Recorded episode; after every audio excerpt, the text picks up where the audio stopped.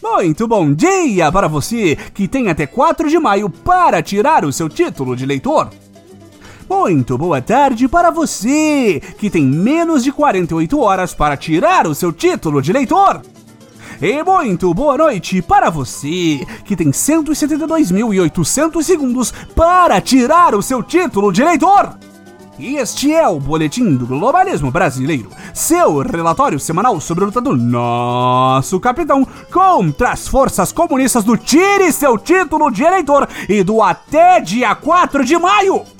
Toda semana a gente traz para você aquilo que nem o seu grupo de Zap Zap mostra. Então, não saia daí!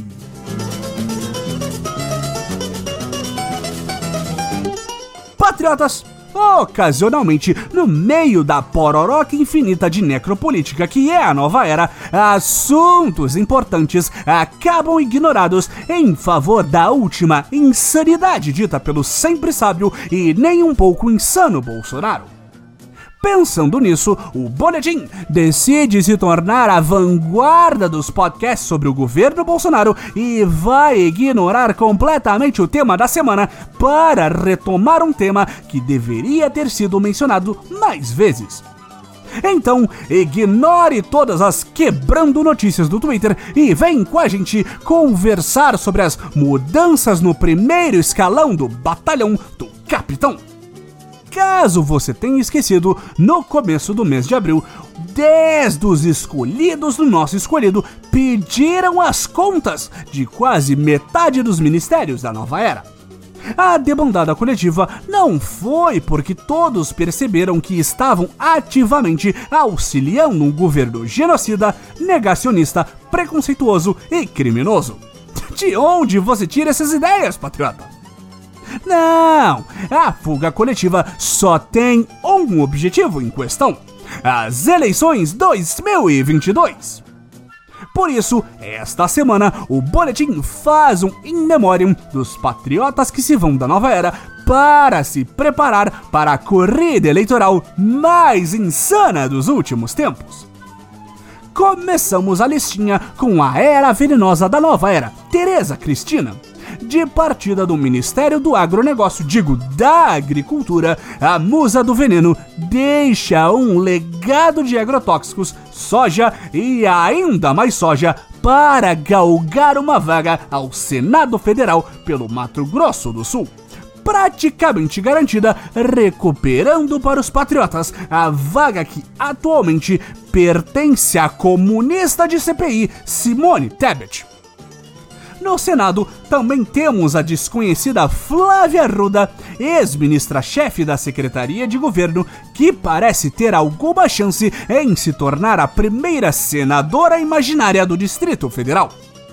O bilíngue ministro do Turismo Gilson Machado, que vai de sanfone tudo perder vaga por Pernambuco, e Rogério Marinho, ministro do Desenvolvimento Regional, que mesmo com todas as acusações de peculato e enriquecimento ilícito e de desviar verbas milionárias para seu reduto eleitoral no Rio Grande do Norte, corre sério risco de não conseguir uma mamata para chamar de sua no ano que vem.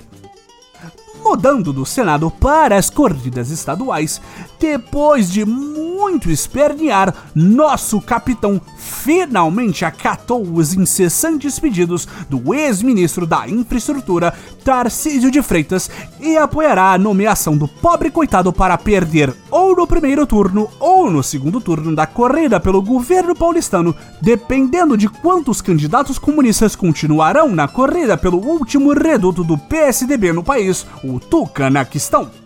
Quem precisa de pesquisa eleitoral quando se tem convicção?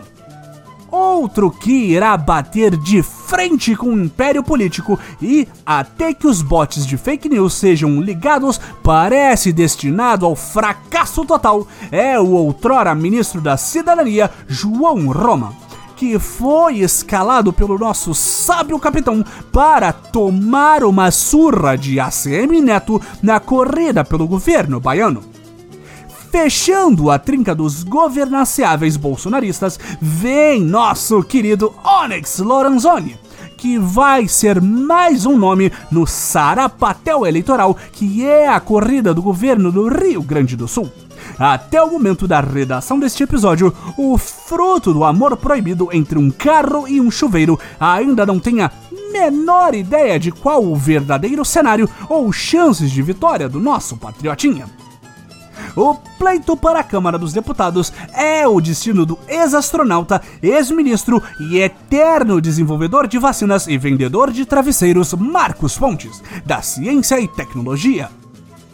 Outros funcionários do alto escalão que acompanham o astronauta Marcos na corrida legislativa são ex-Malhação, ex-Floribela, ex-Os Mutantes e ex-secretário da Cultura Mário Frias, detentor de um currículo invejável o ex-diretor da BIM, que com certeza está ouvindo este episódio antes mesmo da publicação do mesmo, Alexandre Ramagem, e o ex-presidente da Fundação Palmares e capitão do mato do bolsonarismo, Sérgio Camargo.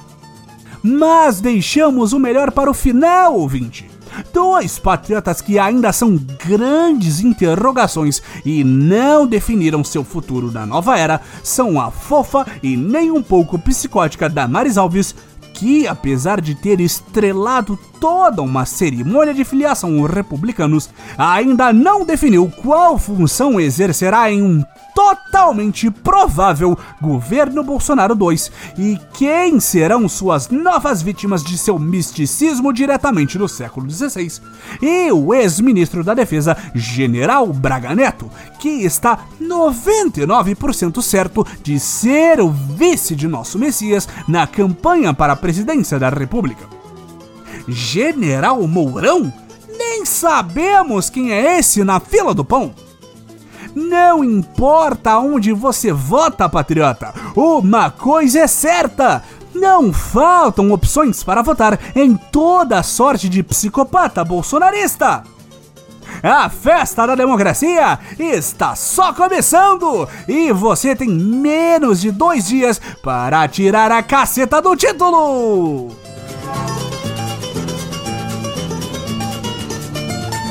Esse foi o nosso Boletim do Globalismo Brasileiro para a semana de 2 de maio.